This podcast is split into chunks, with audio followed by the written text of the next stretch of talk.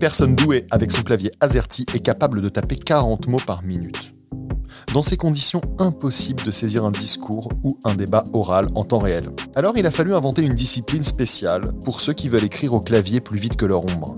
Une discipline et même du matériel. Je suis Guillaume Natas et dans C'est pas un métier, on va parler aujourd'hui d'un métier peu connu et extrêmement technique, la sténotypie. Je suis avec Benoît, notre expert, de la formation et de l'orientation. Salut Benoît Salut Guillaume Comment vas-tu? Très bien. Est-ce que tu as déjà rêvé de taper à toute vitesse sur ton clavier? Ouais, comme Lucky Luke. Comme Lucky Luke du clavier. Et avec nous à table, deux sténotypistes, Julien Lebon et Salomé Girard. Bonjour Salomé. Bonjour. Bienvenue, merci d'être avec nous. Merci de m'avoir invité. Et Julien, Bonjour. bienvenue aussi. Merci beaucoup. Voilà, donc on va discuter un peu de votre métier. Donc là, vous n'allez pas saisir notre podcast en temps réel, mais c'est quand même un petit peu le sujet. Donc pour commencer, est-ce que l'un de vous peut m'expliquer ce que vous faites, ce que c'est que d'être sténotypiste? Alors, euh, techniquement, euh, un sténotypiste saisit les discours à la vitesse de la parole. Donc pour ça, il doit atteindre une vitesse de 200 à 240 mots par minute. Donc on se rend pas compte, mais c'est extrêmement technique. Il faut être un peu passionné, je pense, pour faire ça.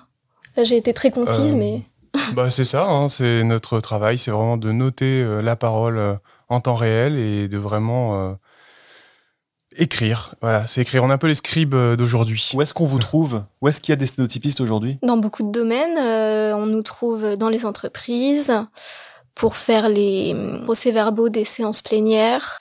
On nous trouve euh, à la Cour pénale internationale. Euh, on prend en note les procès et notre prise fait foi juridiquement devant la loi. On peut aussi nous trouver dans, enfin, Dans les grandes voilà, institutions en général. dans les grandes institutions en général. euh, euh, moi, pour ma part, je travaille beaucoup pour les grandes entreprises, donc euh, c'est vraiment euh, les grosses boîtes du CAC 40 en général et les grosses institutions type euh, des conseils de mairie, des conseils régionaux, des choses comme ça. Alors qu'est-ce qui pousse à un moment les gens à avoir besoin euh, d'avoir une prise de, de texte en temps réel d'une parole? Bah, en fait, justement, pour ces fameuses grosses institutions qui ont besoin de diffuser en fait de l'information très rapidement, ils ont besoin d'écrire. Euh, pour ça, voilà, il faut une technique qui puisse euh, qui puisse permettre d'écrire vite. Voilà, c'est logique. Et on va dire qu'on a aussi une une valeur euh, juridique dans ce qu'on propose, c'est-à-dire qu'on a un petit peu le personnage extérieur qui vient et qui dit ben je suis neutre. Voilà ce qui s'est passé. Voilà ce que j'ai écrit, ce qui s'est dit, ce que j'ai entendu. Et on, on n'est ni du côté de la direction, ni du côté des salariés. euh, on est complètement neutre, en fait. Et ça, c'est très intéressant. C'est-à-dire qu'en plus d'avoir un savoir-faire technique euh, sur lequel on reviendra, notamment avec du matériel, avec des, des- des méthodes d'apprentissage et une méthode très spécifique pour euh, traduire le langage, vous avez ce côté un petit peu neutre et en même temps, vo- votre travail fait foi. Comment ça se fait, ça? Ça a été. vous avez une formation spécifique sur le côté juridique ou comment on se retrouve à être un peu comme un huissier ou comme un greffier Je pense que c'est quelque chose qui s'est établi il y a longtemps que le sténotypiste, euh, que la prise du sténotypiste fasse foi. Auparavant, il y a plusieurs années, maintenant en France, c'est plus du tout utilisé, mais euh, effectivement, euh, aux États-Unis, ça l'est encore. On a ce qu'on appelle les court reporters, qui sont les greffiers français, et ce sont des sténotypistes qui ont une formation juridique également. Leurs écrits ne sont jamais remis en cause. euh, et c'est resté en France, mais euh, c'est vrai qu'on n'a plus vraiment cette formation juridique, euh, enfin, on n'a pas une formation juridique aussi poussée que les sténotypistes, par exemple, au Canada ou aux États-Unis. Mais notre prise fait quand même foi. Parce que si les gens, effectivement, connaissent pas forcément le terme de sténotypiste, on a quand même tous vu des courts reporters dans des séries, dans des films, etc. Donc, euh, on a cette image du greffier euh, en France qui ferait la même chose. Est-ce que c'est la même chose? Est-ce qu'on a des greffiers qui saisissent euh, en temps réel en France? Du coup, non, pas en France. En France, il y a vraiment le greffier, donc il y a un travail quand même de prise de notes, mais évidemment qui peut être beaucoup moins élaboré puisque avec son clavier AZERTY, il peut pas prendre à la vitesse d'un sténotypiste. C'est vraiment un autre métier du coup. Il peut arriver que des sténotypistes soient, engagés euh, pour des procès, euh, justement pour avoir une, un compte rendu plus exhaustif. On imagine aussi qu'à la vitesse à laquelle vous tapez, vous n'avez pas forcément le temps en plus de truquer quoi que ce soit. Enfin, il y, a- il y a après quelque chose d'assez mécanique. Tu nous disais que le, le métier était ancien. Euh, Ça date de quand? C'est quoi un peu l'histoire de, de tout ça? Alors ça, ça remonte euh, au début des années 1900. Euh, en fait, il y a eu plusieurs itérations de clavier, on va dire, jusqu'à arriver à la sténotypie avec le, clavier Grandjean, qui est celui qu'on utilise vraiment en France. Donc vous n'utilisez pas un clavier normal, vous utilisez un clavier très spécifique. De Ça, ça fait partie de votre, de votre métier. C'est ça, ouais, 21 touches. c'est de l'écriture condensée, on va dire. Hein. On, fonctionne par avec de la phonétique. D'accord. Et euh, Donc chaque touche est un son. Voilà, chaque touche est un son. Il y a 21 touches, 21 mm. sons. Et avec 21 sons, vous pouvez dire ce que vous voulez. Voilà, on combine les sons, donc ça forme les mots, tout simplement, et ça permet voilà, d'écrire euh, à la vitesse de la parole. Alors c'est quoi les sons, par exemple? Si je dis patate, ça va être pas tate ou pas a tate Ce sera pas tate. Pas tate. Tate, c'est un son. De frappe. Et on peut faire absolument tous les mots comme ça? Oui. Perpétuel? On peut le faire en plusieurs frappes, mais après, on a aussi des raccourcis. Par, exemple, par exemple, le mot président, au lieu de taper en trois frappes, président, on va le taper en une. On a un raccourci qui est euh, peteux. Parce que par exemple, sur la main gauche, on a des sons comme euh, peu, me, be. La main droite, on a des a, i, e. En fait, voilà, on combine les sons, ça forme les mots. Et euh, bah, patate, voilà, c'est le son peu, le son a, en une frappe. Et ensuite, on refait la frappe, le son peu, le son A et le son euh, D final. Ah, donc c'est déjà à chaque fois des combinaisons de touches où vous pouvez taper genre deux touches en même temps, ça fait pas, parce que c'est le peu et le A. C'est ça. Et d'accord. Mais ça doit être extrêmement compliqué d'apprendre ça. Au début, euh, beaucoup de siestes. avec l'apprentissage. Moi, j'ai eu vraiment l'impression de réapprendre à lire et à écrire, en fait, en assimilant euh, cette méthode. Parce que ça doit devenir intuitif. Oui. Donc vous avez quelque chose de très compliqué qui doit rentrer dans votre tête. Vous me racontez vos débuts d'études, comment vous êtes retrouvé là-dedans? Votre premier cours? Je me rappelle pas. Mon premier cours. Moi, je m'en rappelle très bien. C'est vrai? Non, mais même. Bon, ok, tu sors du lycée. T'as fait une formation genre L ou euh, rien à voir euh. L. Comment tu, comment tu découvres l'existence de ce métier? Parce que moi, on m'a jamais dit. Euh, moi, on me disait, tu vois, tu peux faire vendeur, tu peux faire des choses comme ça. On m'a pas dit, tu peux faire sténotypiste. J'en ai jamais entendu parler. Enfin, j'en ai entendu parler plus tard. Eh bien, en fait, euh, j'ai une cousine qui fait ce métier. C'est comme ça que j'en ai entendu parler. J'étais euh, en seconde et euh, ma mère, un jour, au détour d'une conversation, me dit Dis donc, ta cousine fait ce métier, je pense que ça pourrait correspondre à ta personnalité. Donc, renseigne-toi si ça t'intéresse. Et donc évidemment au début comme tout le monde j'étais en mode sténotie quoi quoi mais de quoi tu me parles? C'est quoi ce nom? Je comprends pas. Et finalement je suis allée sur le site internet de l'école. J'ai fait une porte ouverte où Julien était présent d'ailleurs. Je sais pas si tu t'en rappelles. 2011 2011 Et en fait, euh, on m'a un peu expliqué la méthode à ce moment-là, euh, comment ça fonctionnait. Et j'ai trouvé ça extrêmement ludique. Ça m'a énormément plu et je me suis inscrite tout de suite après le bac. Donc il y a, je crois, une seule école qui, qui permet de se former, c'est Grandjean, fabricant du clavier Grandjean, de la méthode Grandjean et euh, formateur des sténotypistes Grandjean. C'est-à-dire qu'au moins, on sait où aller, il n'y a pas de question, dans quelle école de sténotypiste puis-je bien me foutre, c'est ça et c'est la meilleure. C'est Grandjean et c'est la meilleure et c'est la seule. C'est la seule. Euh, c'est la pire aussi, j'ai entendu. et le diplôme, euh, en plus, est reconnu par l'État depuis quelques années, donc euh, c'est quand même assez important, mais c'est bien de le souligner. Tu disais qu'on t'avait dit que tu avais une personnalité à être sténotypiste. Alors, qu'est-ce que c'est C'est quoi la bonne personnalité? Parce que donc là, je vous vois tous les deux. Vous n'avez pas l'air d'être particulièrement. Enfin, vous vous ressemblez pas beaucoup, mais un petit peu. Enfin, vous avez l'air d'être des gens calmes, des gens sympathiques. Julien, tu ressembles un petit peu au streamer Domingo. On me l'a déjà dit. Qu'est-ce qu'il faut comme euh, personnalité? Bah, Je pense qu'il faut être assez, euh, assez calme, puisque ça, on peut être dans des situations assez, stressantes, mine de rien. On est aussi quand même euh, à toute vitesse, donc on doit avoir un peu de, un peu de concentration, un peu de, un peu de self-control. il faut une bonne écoute.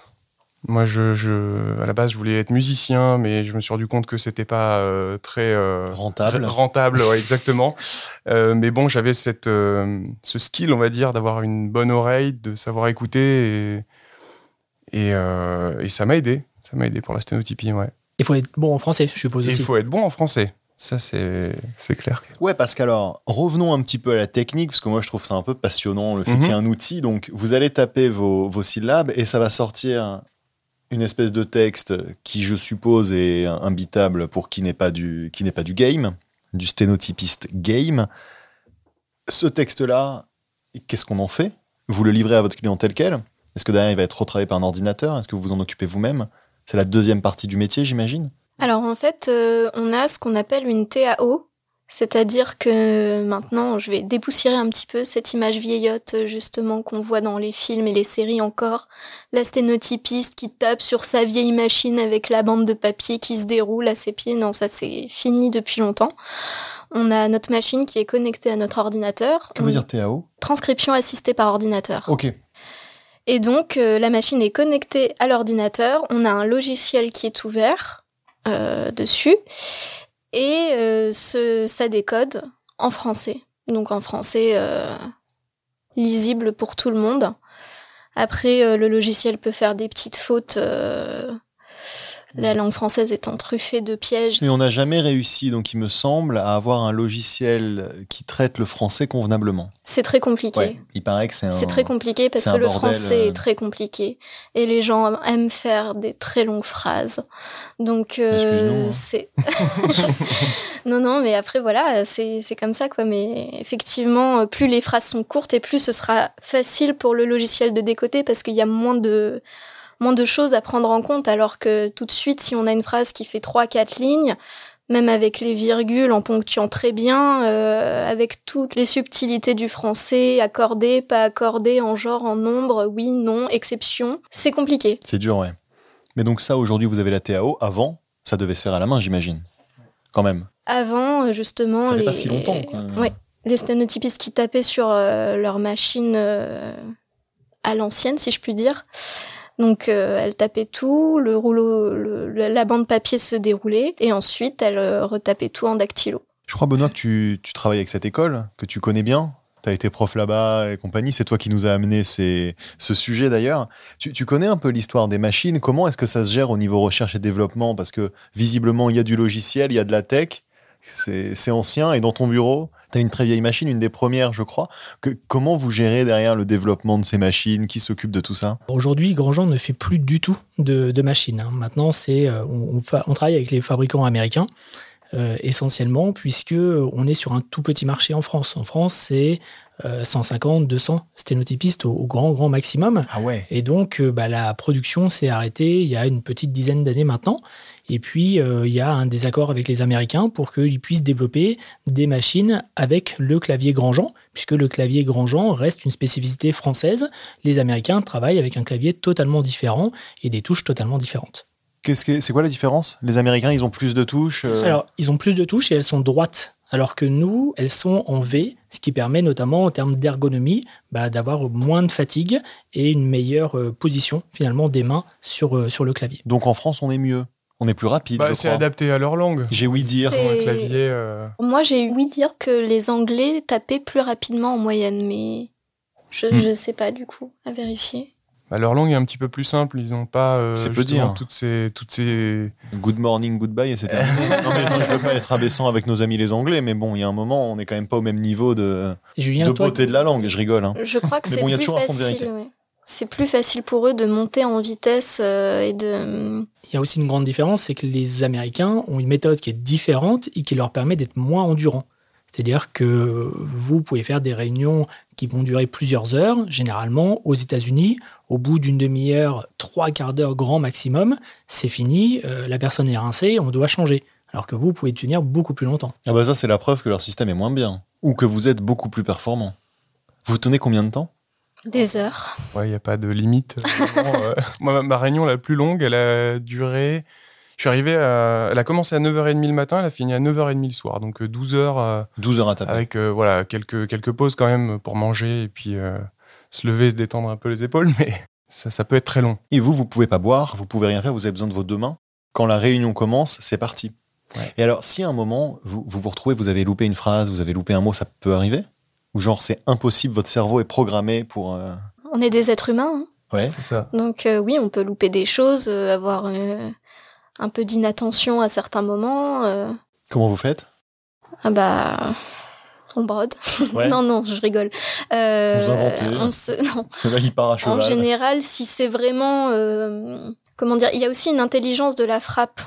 C'est-à-dire que absolument tout prendre, sauf si c'est dans le cadre d'un procès, donc vraiment d'une procédure euh, juridique où il faut que absolument tout figure in extenso au PV. En général, euh, pour une entreprise euh, ou réunion que j'appellerais plus lambda, les gens ne veulent pas absolument tout avoir. D'accord. Ils veulent la substance de ce qu'ils ont dit. Donc tu fais toi-même déjà une petite curation. Voilà, moi je, je, sabre déjà ce que j'estime inutile, les répétitions. Si la personne va bafouiller, va, va se reprendre, va dire eux, plein d'onomatopées, ça, je, je ne l'aimais pas. Donc déjà, ça, ça me fait gagner du temps. Est-ce que vous prenez note de l'attitude des gens? Par exemple, ils se lèvent et hurlent sur le PDG en lui jetant un verre au visage. Vous allez noter le verre au visage et tout? Si c'est quelque chose de grave comme ça, oui. Ouais Ouais. Il y aura tous les... Voilà, j'ai inventé une scène un petit peu rigolote. Des, applaudissements, euh, euh, toute la salle se lève, euh, ou je sais pas, des choses comme ça, ouais. Vous êtes seul on, on, se dit pas, par exemple, on prend deux sténotypistes au cas où pour les trucs très importants. Non. Ouais, donc c'est quand même une responsabilité très lourde. Ouais. Bah, ça peut arriver qu'on travaille euh, plusieurs, alors notamment au Conseil de Paris, qui est euh, la grosse réunion où il y a tous les, maires des arrondissements de Paris, euh, et puis ils prennent vraiment les décisions pour la ville. là, on se relaie, puisque ça va très très très vite. Les personnes ont un temps de parole limité, donc ça, ça, va très vite, ça demande beaucoup de, concentration et d'énergie, donc on se relaie. Pour tu l'as fait? Ouais. Il peut arriver aussi qu'on travaille en binôme euh, pour faire du sous-titrage, comme c'est beaucoup plus fatigant et que les gens ne s'arrêtent que sur ce qui ne s'affiche pas bien. On essaye d'avoir une sortie la plus propre possible.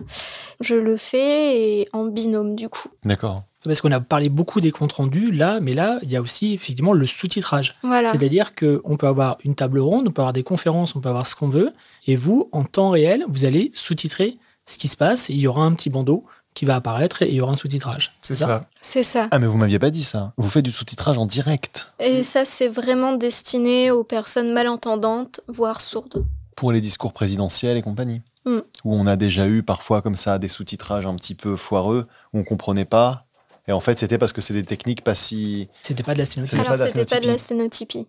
C'était quoi? Je sais pas si je peux le dire. ça a l'air d'être vos J'ai pas envie de les dénigrer oh parce que après, voilà, euh, je respecte complètement. Mais qui euh, sont-ils? Moi, sous-titrer le président de la République, euh, je pense que j'en aurais pas mené large non plus. ce sont les vélotypistes. Les vélotypistes. Ce sont un peu nos cousines, on va dire. Hmm. Ou cousins. Alors comment ils fonctionnent oh, C'est un mélange entre la sténotypie et la dactylographie. Il y a un petit peu plus de touches. Euh, et euh, voilà, ça fonctionne euh, bien. Franchement, ça fonctionne plutôt bien. je sais qu'il n'y a pas de formation pour ça, donc ça s'apprend un peu de, de vélotypiste en vélotypiste. Il y, a une, école. Je crois qu'il y a une école à Caen. Ah il y a une école. C'est les compagnons de la vélotypie. Euh. c'est un, clavier spécifique aussi Ouais, c'est un clavier spécifique. Alors, je me demandais d'ailleurs. Je crois que c'est encore moins nombreux que nous. Oui, ils sont pas très nombreux, mais surtout, euh, la vitesse de frappe est, moins importante. C'est-à-dire ça plafonne à 170, 180, semble-t-il. Donc, on est quand même en dessous de vous. Et donc, par rapport à la vitesse de la parole, ça peut poser un souci. Vous vous tapez à combien? Vous avez votre, votre score un petit peu? Chaque, chaque sténo a son, a son sténotypiste a son score oui, alors pour être diplômé, il faut un minimum de 200-210 mots minutes. Parce que c'est comme ça un petit peu qu'on se mesure, on va dire. C'est avec des textes chronométrés. Euh, moi, j'ai validé un 230 mots minutes. Et j'ai fait des, championnats aussi de vitesse. Euh, il y a un championnat de vitesse international, faut le savoir. D'accord. qui mesure dans toutes les langues, dans tous les pays. C'est assez, assez sympa. Ça s'appelle euh, Intersteno. Et je l'ai fait il y a deux ans. C'était en Sardaigne. Puis tous les ans, ça change de pays. Ça peut être en Chine, en Mexique, euh, ça, bouge. Euh. Et qui sont les meilleurs des meilleurs euh? Les Coréens. Sans surprise. Sans surprise. Comme dans absolument toutes les disciplines. Exactement. les Coréens, d'accord. les, Turcs aussi, les Turcs aussi sont les très Turcs, Ouais. Après, en fait, ils ont un clavier adapté à leur langue. Leur langue aussi, c'est peut-être un peu plus contracté. En fait, on n'a on pas tout à fait les mêmes niveau de notation. C'est ça qui est compliqué. C'est que les Français, en général, euh, même les meilleurs, euh, sont, sont pas souvent reconnus parce que voilà, par rapport aux autres langues, en général, on perd. Oui, vous allez bien sûr être examiné dans votre propre langue, alors qu'il faudrait a priori une espèce de langue universelle où vous êtes tous sur le même texte. Sinon, euh, Ah, c'est ça. et, en, et en France, toi, tu te situes comment euh, en termes de, de vitesse? Et c'est qui le meilleur en France? Bah, Difficile à dire. ouais, le difficile boss des dire. Vraiment, la boss des boss que j'ai pu connaître, euh, pour moi, c'est c'est un demi-dieu parce que elle avait atteint euh, le 250 validé. Pour moi, cette personne euh, Impressionnant. est ouais. la plus rapide en français. Enfin, je n'en ai pas connu d'autres. Alors moi, euh, en fait, j'ai validé mon 200 juste à deux semaines avant l'examen. Du coup, j'ai pas eu l'occasion de pouvoir m'entraîner pour plus que ça. D'accord, t'es une jeune sténotypiste? Ça fait pas très Jeune, euh, ça ouais. fait cinq ans que je travaille. 5 ans, d'accord. Tout est relatif. Et tu peux revalider de temps en temps ou c'est juste. euh, Euh, je pense que je pourrais, oui. Il y a des personnes euh, qui, qui reviennent de temps en temps euh, après quelques années d'exercice pour euh, se, se remettre un peu en jambes, je sais pas comment dire. Oui, de re- se, remettre, se remettre à niveau parce qu'elles sentent qu'elles ont un petit peu de mal euh, pendant qu'elles travaillent. Donc euh, elles peuvent revenir à Grandjean pour euh, revalider des vitesses, s'entraîner euh, plus scolairement, on va dire. Alors du coup, ça m'intéresse. hein. Je voudrais revenir un peu sur la question du début. Euh, votre formation, ça se passe comment? Alors je vous demandais un peu votre premier jour, mais c'est symbolique le premier jour. C'est quoi les cours qu'on a chez, chez Grandjean quand on, quand on devient sténotypiste? Alors, on a des. En fait, la formation est à mi-temps. Euh, on a 4 heures de cours par jour, euh, 3 heures de sténotypie, 1 heure de culture générale. Alors, ça peut être du français, de la dactylographie, euh, du droit, de la gestion, euh, des choses comme ça, puisqu'on est aussi amené à monter son, en- son entreprise, hein, puisque ce métier est principalement exercé en libéral. Ok. Mais voilà, surtout de la sténotypie. Et au début, on va apprendre vraiment à comprendre la méthode. Qui, ça, ça va assez vite. Au final, euh, dès la première journée, on peut savoir lire une bande de sténo euh, en s'aidant du clav- enfin, des touches du clavier. Et puis, au fur et à mesure, on, on intègre ce clavier, on l'apprend par cœur, et il faut qu'à la fin, ça devienne un réflexe, et que quand on tape, on réfléchisse plus. On soit vraiment euh, voilà, dans le réflexe à taper euh, de façon mécanique, en fait. C'est de l'entraînement principalement. C'est Oui. ça. Une fois que vous avez la méthode, on vous fait, on vous entraîne, on vous entraîne, on vous entraîne. C'est ça. C'est à mi-temps, vous faites quoi l'autre partie du temps? Vous êtes en entreprise ou c'est une formation qui est conçue pour être à mi-temps euh, Euh, ça dépend. Euh, moi, j'étais, j'avais des petits jobs d'étudiant, du coup, à, côté. Il y a d'autres personnes qui peuvent obtenir un contrat pro. Et dans une entreprise, du coup, dans des cabinets de sténotypie, il n'y en a pas beaucoup malheureusement, mais qui le proposent quand même. Et ces personnes donc sont en plus formées l'après-midi déjà à leur futur métier. Si vous atteignez pas les 200 mots minutes, On n'a pas le droit de passer le diplôme. donc c'est une école où j'imagine qu'il y a des abandons. Oui. Ouais. Il y en a qui Il faut être acharné. qui, qui n'y arrivent pas. Oui. Parce que c'est pas forcément à la portée de tout le monde. Je, je suppose qu'il y a quand même une dimension musculaire, une dimension peut-être même euh, intellectuelle. Enfin, c'est pas, euh, c'est c'est pas gratuit. C'est même avec de l'entraînement, vous avez vu des gens euh, ne pas y arriver? Il y a ce qu'on appelle des paliers en fait. Donc euh, d'un coup, on va monter en vitesse, on va en valider plusieurs, et puis on va rester longtemps, deux mois, trois mois, quatre mois, à une vitesse palier qu'on va pas arriver à valider, et ça peut être assez décourageant. Et c'est la terrible courbe d'apprentissage quand on est sur un sur un plateau et qu'on n'arrive plus à monter. euh, Voilà. Exactement. Et Ouais. surtout que hum, on le doit qu'à nous-mêmes en fait, d'y arriver ou pas. Ouais, bien sûr. Parce que euh, moi par exemple j'ai mis un point d'honneur en fait à vraiment suivre les cours extrêmement régulièrement et ne pas être absente parce que et, à bien dormir le soir avant d'être euh, en cours le matin parce que je savais que c'est pas comme euh, des cours classiques à la fac où j'avais des copains qui arrivaient le lendemain matin d'une soirée qui avaient pas dormi de la nuit qui suivaient à moitié les cours.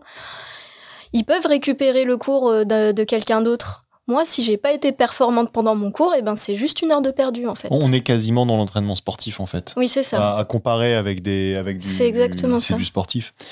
Et il y a une dimension aussi euh, psychologique, parce que euh, Julien, tu me disais que justement sur ces paliers-là, des fois tu arrivais à les passer en revenant de vacances. C'est pas forcément en, en s'entraînant le, le plus possible et euh, acharné 24 sur 24, mais c'est de temps en temps justement en faisant des pauses et psychologiquement en passant à autre chose. C'est ça.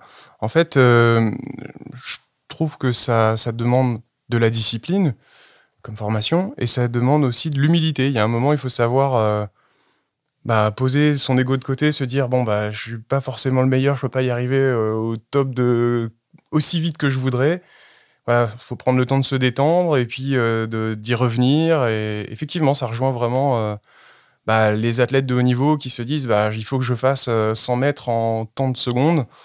Bah, c'est en s'entraînant, en s'entraînant, en se reposant et puis faut, faut pas lâcher en fait. Mais je pense pas que ce soit euh, pas à la portée de tout le monde. Je pense que tout le monde peut y arriver, mais voilà, ça demande cette, cette discipline. De l'implication et un peu d'acharnement. Exactement, ouais. Combien on, on, diplôme de sténotypiste chaque année? Ça dépend des années. en moyenne, peut-être euh, deux. Ah oui. Ouais, on est peu. Euh, on est peu. c'est trois ans d'études? Ou, ou c'est études jusqu'à y arriver? Jusqu'à ce qu'on atteigne la fameuse vitesse pour valider, donc ça peut prendre plus ou moins de temps. Il y en a qui mettent trois ans, moi j'ai mis cinq ans. Et tu payes chaque année d'études Oui. Quand même, donc c'est, j'imagine que quand tu arrives à 50, tu as intérêt à valider à la fin. C'est un coût, oui, c'est sûr. Mais j'ai déjà vu quelqu'un le faire en deux ans. Arriver à 210 en deux ans, quoi. C'est. Est-ce que c'est des pianistes, des gens qui ont déjà l'habitude d'utiliser leurs doigts pour, euh, pour trans euh, transcrire quelque chose Il y a des. Je sais pas trop. Euh, Il y a des prérequis qui aident à être un bon sténotypiste? Comme je disais, avoir une bonne écoute. Faut, faut savoir se, concentrer, savoir euh, se détendre, puisque plus on va être crispé aussi, moins on va être dans le réflexe. Si on, si on se concentre sur ce qu'on tape, on va être moins dans, dans, le laisser aller et laisser ses doigts taper. Il faut, faut, voilà, apprendre à se faire confiance et à être détendu. On dit aussi que les musiciens y arrivent mieux. Mhm. Je ne sais pas si c'est une légende ou si ça rejoint finalement ce que tu es en train de dire. Euh, oui, ouais, ça. Les musiciens, oui, y arrivent mieux, je pense, euh, puisqu'ils ont déjà ce côté écoute et puis euh, c'est un peu la, même chose que, que, dans la musique. Hein. Il faut savoir suivre un rythme. Donc, on suit le rythme de la parole. On va parler un peu d'argent. Alors la question que je me posais tout à l'heure déjà, c'est combien coûte le clavier d'un sténotypiste? Je pense que c'est cher, comme toutes les choses, les choses un peu rares. Mhm. Je crois 5000 dollars. Ah yes. Oui, donc euh, personne ne le touche à part moi, hein, clairement. Ouais. 5000 dollars. 5000 dollars avec ton logiciel derrière, peut-être qu'il y a une licence aussi. voilà, euh, la licence du logiciel euh, coûte. ça m'a coûté dans les 3000 euros. Donc euh, oui, c'est sûr que c'est un investissement au départ, mais euh, sincèrement, il est rapidement rentabilisé. Tu le gardes toute ta vie le clavier? Peut-être pas toute ma vie, mais en tout cas, euh, celui que j'ai acheté, c'était en sortant, en quittant l'école en 2016. Donc j'ai fait un emprunt encore étudiant à l'époque pour l'avoir à taux zéro. Et là, il est remboursé. Donc vous gagnez bien votre vie? Bah, tout est relatif, mais oui, ça va. Combien On peut vivre en région parisienne. Oui, non, mais c'est pas rien. quel, est le, quel est le prix d'un sténotypiste? Vu que vous êtes libéraux, on vous appelle pour des sessions précises. Donc, est-ce que c'est un taux horaire? Est-ce que c'est un taux à la journée? Est-ce que c'est des forfaits? Euh, Comment ça fonctionne? Ça fonctionne sur euh, l'heure de réunion. C'est-à-dire que notre client, je euh, je sais pas, par exemple, on va faire un conseil d'administration. On va leur dire, bah, c'est aux alentours de 300 euros de l'heure. Euh, pour un compte rendu euh, de ce qu'on appelle in extenso, donc mot à mot, mais quand même un petit peu, euh, un petit peu retravaillé, puisque bon, entre l'oral et l'écrit, il y a un petit peu de travail pour que ce soit lisible en fait. Voilà, 300, 300, à peu près 300 euros de l'heure, ça, ça comprend notre déplacement, notre prise. Donc on est là, on tape tout ce qui se dit, et ensuite on retravaille notre texte et on le livre. Donc ça, ça comprend aussi le travail à la maison, on va dire, de relecture et de remise en forme. Mais donc, quand tu fais une réunion de 12 heures, t'as fait ton mois, quoi. Voilà. C'est pas dégueu. C'est pas dégueu. Hmm, d'accord. Combien d'heures vous travaillez à peu près par mois? Il y a du travail? Oui. Ah oui. Oui. Et on va dire qu'il y a des périodes de rush. Des mois beaucoup plus chargés que d'autres. Donc, euh, le chiffre d'affaires de l'année, il se fait euh, sur quelques mois. Euh, il peut se faire sur quelques mois. Donc, les mois vraiment très lourds, c'est décembre euh, mars. De, mars à. De juin, mars à juin, juillet, oui. En fait, moi, je, fais ce métier depuis 12 ans. Et tous les ans, j'ai l'impression qu'il y a de plus en plus de travail, en fait. Je suis d'accord. Notamment euh, l'année dernière, 2020, euh, c'était une année complètement folle. avec le Covid, toutes les entreprises nous ont appelés en panique parce que bah, il fallait négocier justement bah, des règles de télétravail, gérer un petit peu toute la crise et tout ça. Et pour le coup, c'était vraiment du rush de, janvier à décembre. Hein. Ah, donc on est quand même sur une niche bon plan. C'est-à-dire un, bon mois pour un sténotypiste, vous empochez combien? Pas si vous êtes à l'aise pour en parler, mais... C'est surtout que moi et les chiffres... Après, j'imagine aussi qu'entre ce que vous allez faire rentrer dans votre entreprise et ce que vous allez pouvoir utiliser pour vous acheter des trucs dehors, c'est, n'est pas du tout la même chose. Quand on facture 300 euros de l'heure, on n'a pas 300 euros. Enfin, il y a les impôts, les charges, tout ça. Voilà. Exactement. Et ça comprend effectivement euh, les charges euh, qu'on a quand on est en libéral. Euh, donc, il faut payer l'URSSAF, il faut payer les impôts. Il y a plein de choses. Ça ne dit pas combien tu gagnes. Mais... En, gros. Mais merci pour tout, tout, toutes ces Il y a un mois où je peux gagner 6 000 euros, mais il y en a d'autres où je vais en gagner que 1000. D'accord. Mais donc, c'est à peu près le plafond, 6-7 000. C'est ce que j'avais essayé, de, je calculais un peu dans ma tête et je me disais, ça doit être du 6-7 000 euros maximum. Et forcément, après, il faut le lisser sur l'année. Exactement. Bah, en moyenne, on débute à environ 2000, 2000 ouais, 2500 euros euh, net. Voilà, c'est en fonction du, chiffre d'affaires euh, sur le mois. Lissé sur 12 hein. mois, ouais. C'est un, un, bon job. et puis ça dépend aussi si on travaille en libéral ou en salarié. On peut être aussi fonctionnaire. Voilà, ça dépend de, la forme dans laquelle on travaille. Vous avez les avantages d'être libéral, vous êtes votre propre patron, vous pouvez faire, vous travaillez un peu d'où vous voulez en France, j'imagine, même si là, peut-être que le travail est un petit peu centré autour de, des grandes villes, mais... Euh, c'est ça, c'est un peu centré autour des grandes villes. Après, euh, notamment depuis l'année dernière, où tout s'est un peu euh, digitalisé, on va dire, on travaille... pour l'instant, plus que chez nous.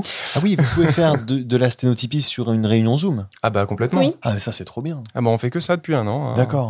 D'accord plus d'un an. C'est un petit peu lassant quand même.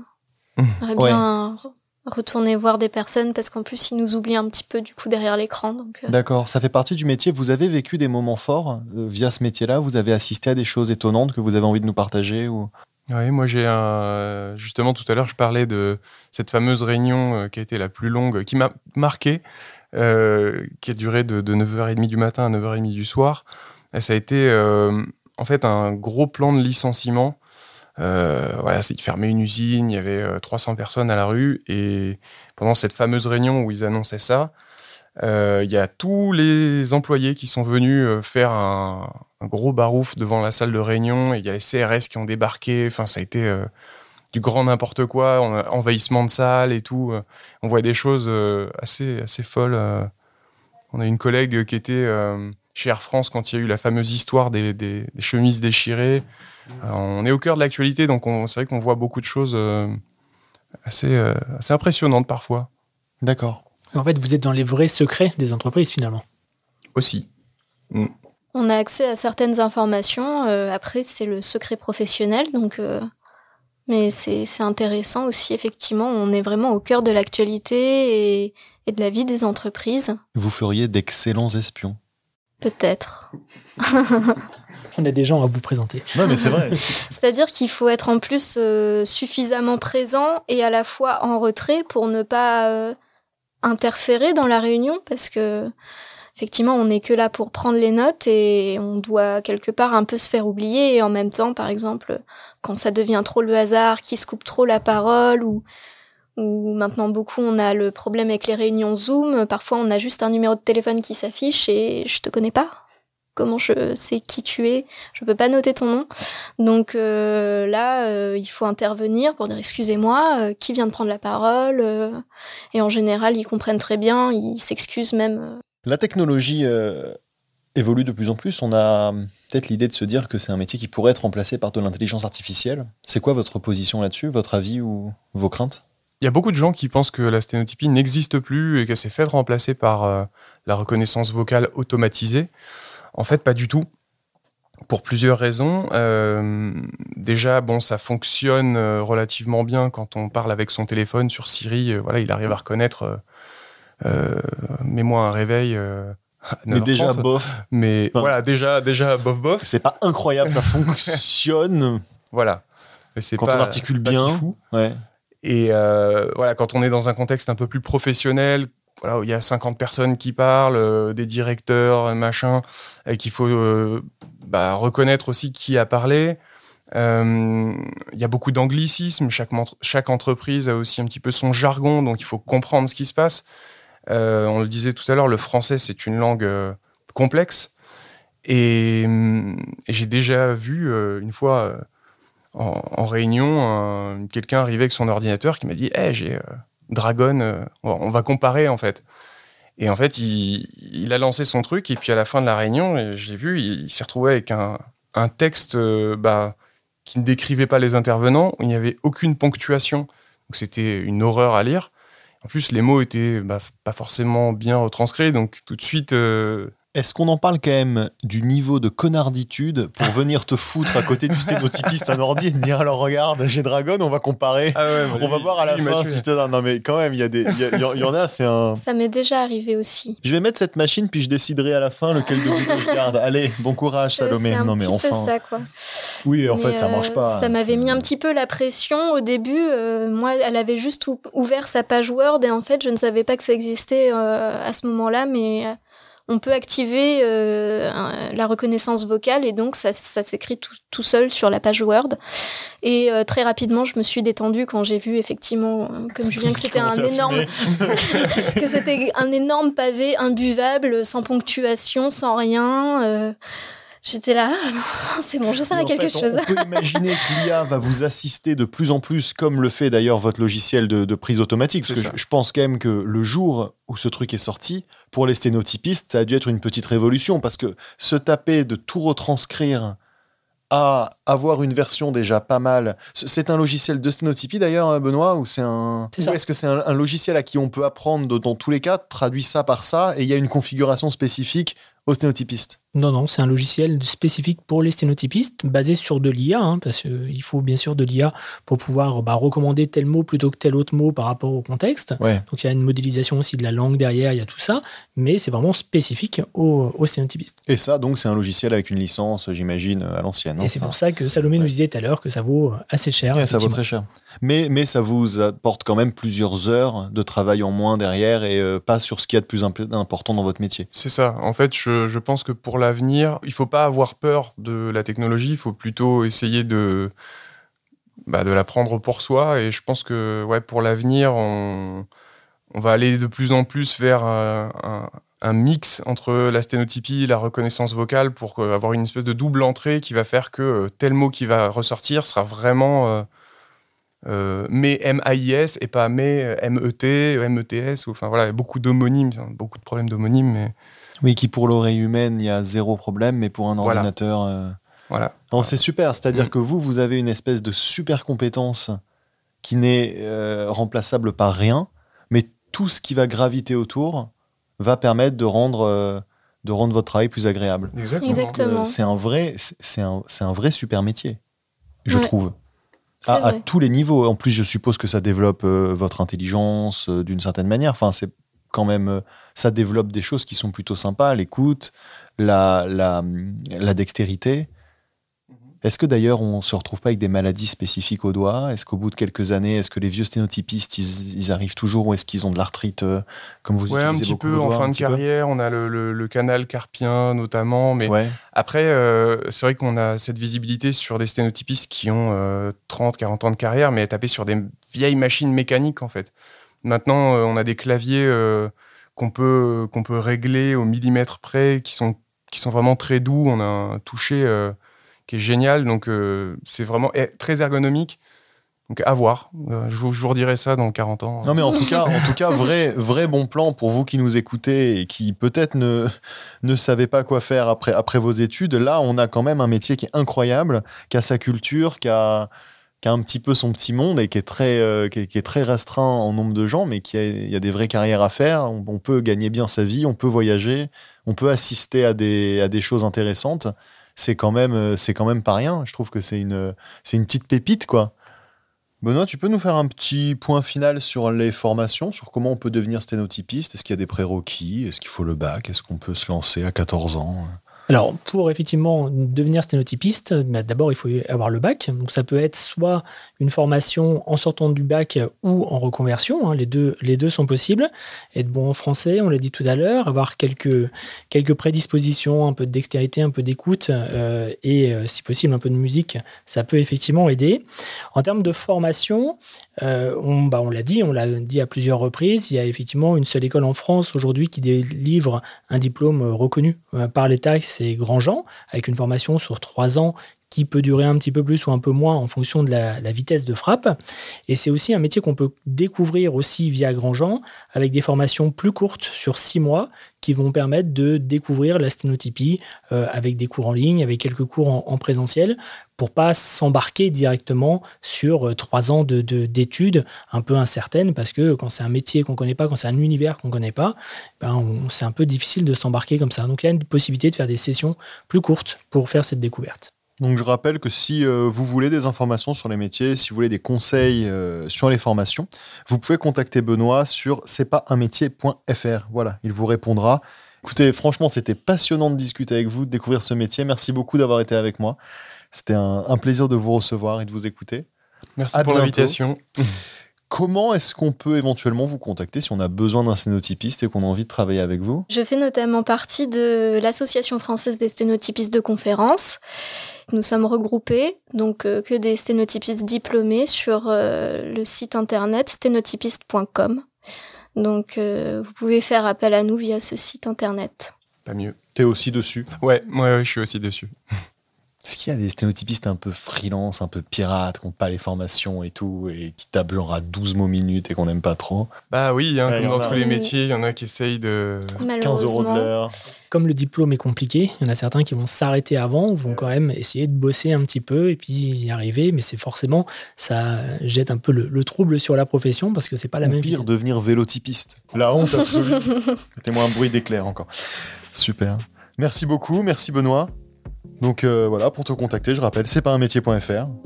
Et c'était un plaisir de discuter avec vous. Voilà, c'est pas un métier est un podcast Evil Prod. Production Benoît Lachan, réalisation Benjamin Septem Ours, direction de production Paloma Sterzati. N'oubliez pas de nous mettre des étoiles sur iTunes et de dire à vos proches que vous les aimez très fort. Surtout si c'est vrai. Allez, ciao.